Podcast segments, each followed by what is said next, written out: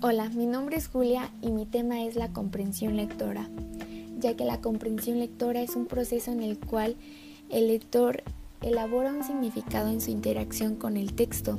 La comprensión a la que el lector llega durante la lectura se deriva a sus experiencias acumuladas, experiencias que entran en juego a medida que se decodifican las palabras, frases, párrafos e ideas del autor. Pero, ¿qué es la comprensión lectora? Bueno, pues la comprensión lectora es la capacidad de entender lo que se lee, tanto en referencia al significado de las palabras que forman un texto, como al respecto a la comprensión global del mismo texto. Y ahora, ¿cómo sabremos los elementos de la comprensión lectora? Pues estas se obtienen sobre las habilidades esenciales para la comprensión lectora. Y estas son las siguientes. 1. Decodificación. La decodificación es un paso fundamental en el proceso de leer. Los niños usan esta habilidad para pronunciar palabras que han escuchado antes pero no han visto escritas. 2. Fluidez. Para leer con fluidez los niños necesitan reconocer palabras de forma instantánea, incluidas aquellas que no pueden deletrear, conocidas como palabras familiares a simple vista. La fluidez aumenta la rapidez a la que pueden leer y entender un texto. 3. Vocabulario. Para comprender lo que se está leyendo es necesario entender la mayoría de las palabras en el texto. Tener un vocabulario amplio es esencial para, para la comprensión lectora. A los estudiantes se les puede enseñar el vocabulario, pero generalmente aprenden el significado a través de experiencias y también leyendo. 4. Construcción de oraciones y cohesión. Entender cómo se construyen las palabras podría parecer que es una habilidad de escritura. También lo parecía al conectar ideas dentro y entre oraciones.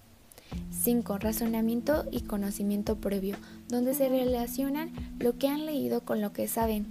Por ello es importante que los niños tengan experiencia o conocimiento previo de lo que leen. 6.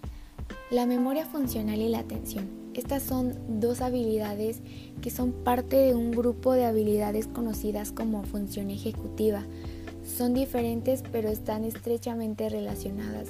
La atención que les permite captar la información del texto, la memoria funcional les permite retener esa información y utilizarla para entender el significado y así adquirir el conocimiento a partir de lo que están leyendo. Y ahora unos puntos claves. Por ejemplo, la decodificación, fluidez y el vocabulario son necesarias para la comprensión lectora. 2. Ser capaz de conectar ideas dentro y entre oraciones ayuda a que los niños puedan entender el texto en su totalidad. Y 3. Leer en voz alta y hablar sobre experiencias puede ayudar a los niños a desarrollar habilidades para leer. Y ahora, ¿cómo se estructuran estas comprensiones? Bueno, pues estas son antes, durante y después es el proceso de la comprensión lectora que implica ir más allá de la decodificación de palabras dentro del texto, contestar preguntas después de una lectura literal, leer en voz alta, siempre leer solo e incluso leer en silencio o una simple identificación de palabras.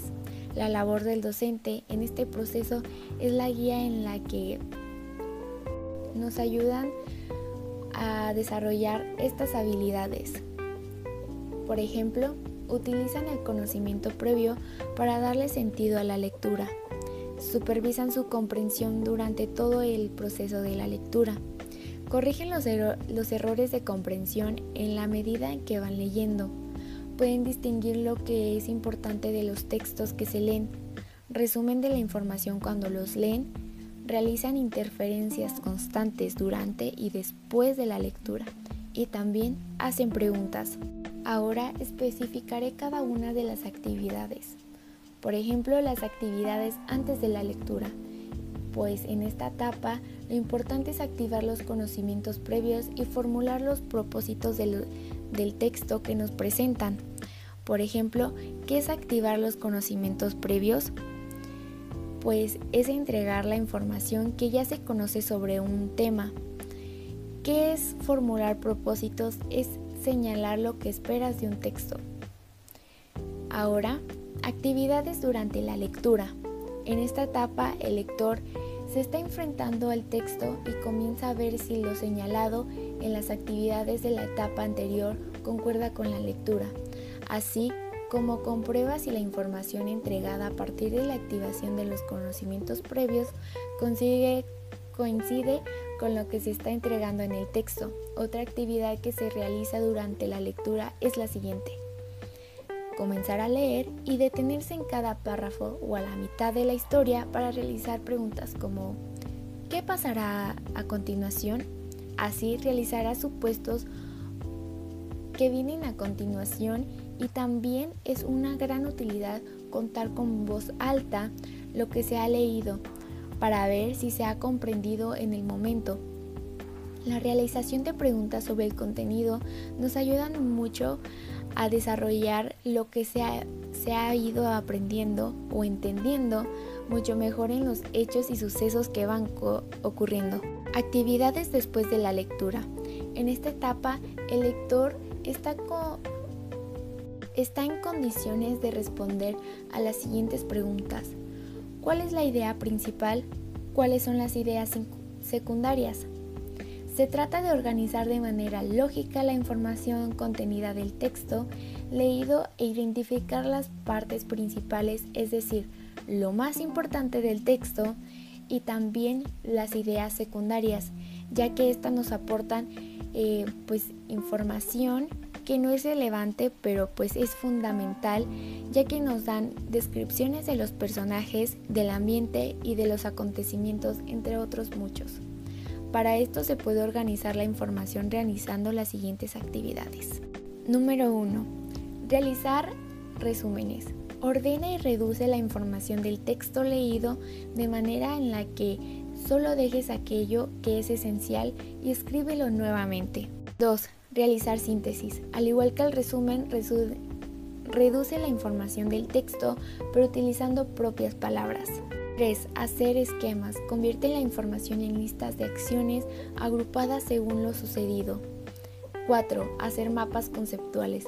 Ordenar las ideas principales en cuadros que se relacionan por hechos de flechas con las ideas secundarias encontradas. Otras estrategias generales para ayudarnos a realizar una buena comprensión de la lectura en un texto son las siguientes. Lectura del título del libro. Con este fin nos podemos imaginar de lo que puede tratar el texto. Lectura del texto completo sin detenerse para lograr una idea más general. Separar y enumerar cada uno de los párrafos de los textos.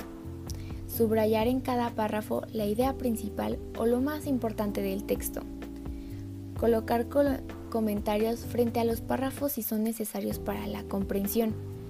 Colocar títulos o subtítulos a los párrafos separados, después de leer y examinar las actividades realizadas anteriormente. En conclusión, el proceso de comprensión lectora es en la relación en la que se establece entre el texto y el lector, también en la información almacenada en la mente, ya que así se logrará con éxito el proceso de poder comprender el texto ya que la comprensión lectora solo puede conseguirse estableciendo una serie de estrategias que se impartan en todas las materias de una forma constante y prolongada a través de un modelo que promueva la conciencia metacognitiva, trabajando en diversas tareas, en diversos textos y contextos. Para finalizar, la enseñanza de la comprensión lectora supone la base para el aprendizaje de otros conocimientos, los cuales nos ayudarán en nuestra formación profesional y también personal, ya que estas estrategias nos permiten que los sujetos se desarrollen de una mayor manera y también de una manera más autónoma, mejorando la fluidez lectora y expresiva, ayudando a un mejor logro de la comunicación.